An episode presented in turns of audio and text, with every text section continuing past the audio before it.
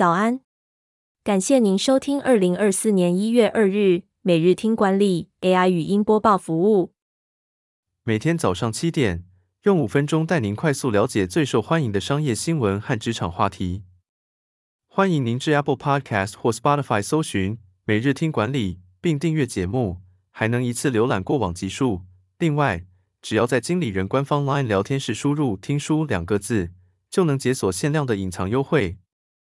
首则文章是：二零二四青春动资券发放日确定，谁可以登记领取？能在哪使用？青春动资券来了！动资券推出后成效优异，教育部体育署已规划每年常态性发放一千六百二十二岁。约一百六十五万国民每人五百元青春动资券，鼓励青年族群积极参与体育活动或观赏赛事。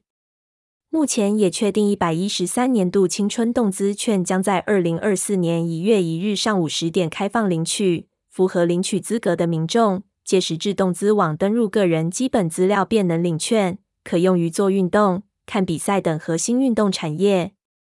第二则要带您关注，迎接二零二四。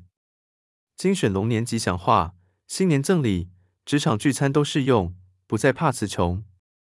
迎接二零二四年龙年，我们准备了龙年吉祥话。这些吉祥话可以用在拜访客户、送礼、祝福主管、同事和亲朋好友的场合，让双方感情更加热络。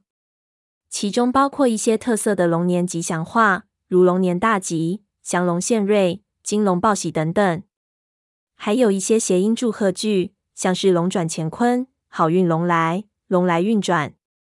还有一些经典的新年祝贺句，像是“一元复始”、“大吉大利”、“五福临门”。这些吉祥话可以用在尾牙、春酒等职场场合。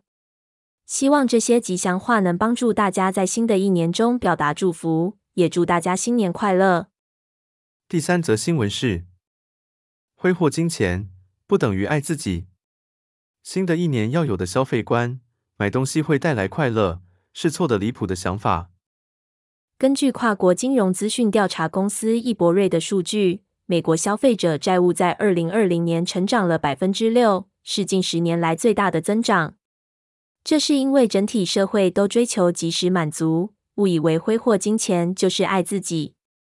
然而，研究已经证实，物质消费并不能带来真正的快乐。金钱教练指出，买东西会带来快乐这个想法，长远来说错得离谱。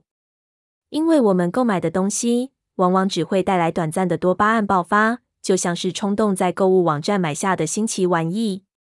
许多研究都已经证实，物质性消费并不会让我们快乐。最后带您关注，台湾碳交所正式开张，对企业有害影响？设立账户，买卖一次搞懂。